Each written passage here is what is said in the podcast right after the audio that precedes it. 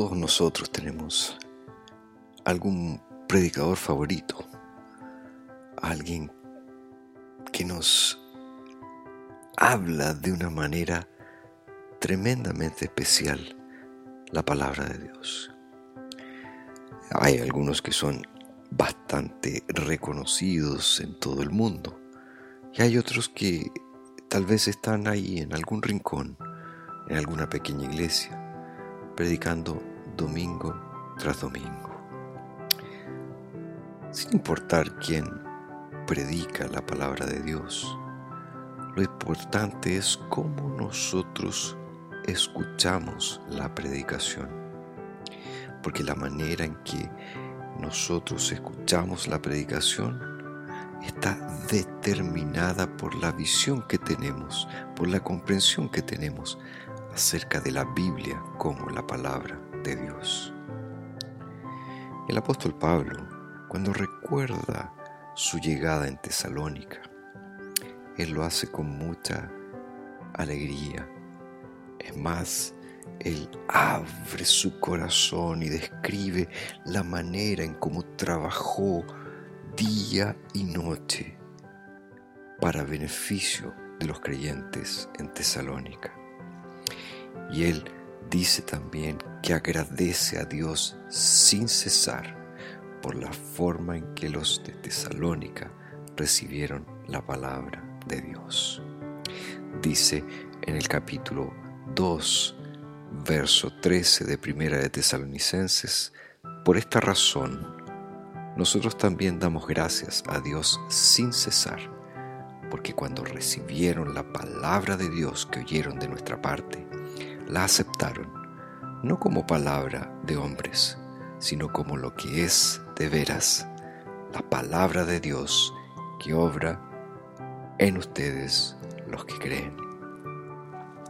Es interesante cómo Pablo aquí hace un contraste entre la palabra de Dios y la palabra de los hombres. La palabra de Dios viene directamente del Señor, independientemente de quién la está predicando. Ella viene de parte de Dios y es dirigida a los hombres. En cambio, las palabras de los hombres provienen de nosotros mismos, vienen de nuestras bocas, vienen de nuestros corazones, en fin. Son palabras completamente humanas. Aquí Pablo habla de la palabra divina en contraste con la palabra humana.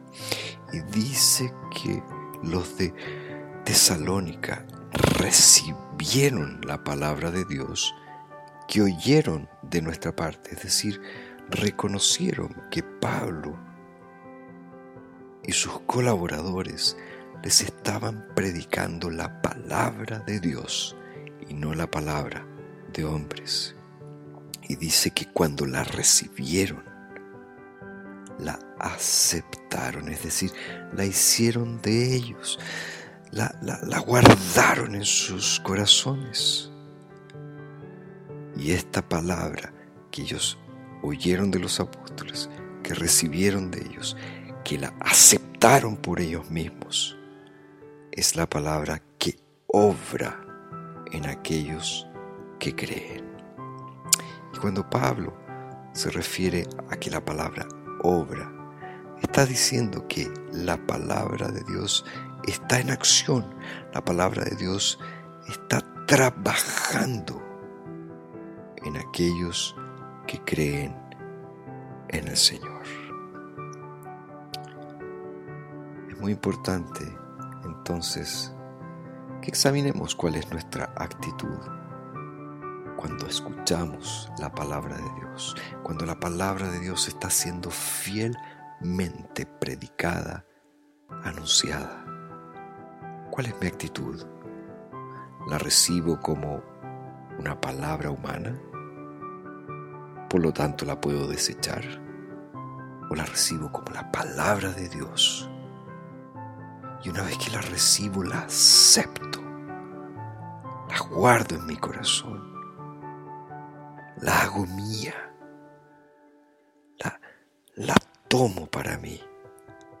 Sabiendo que es esa palabra la que Dios usa para transformarme de dentro hacia afuera.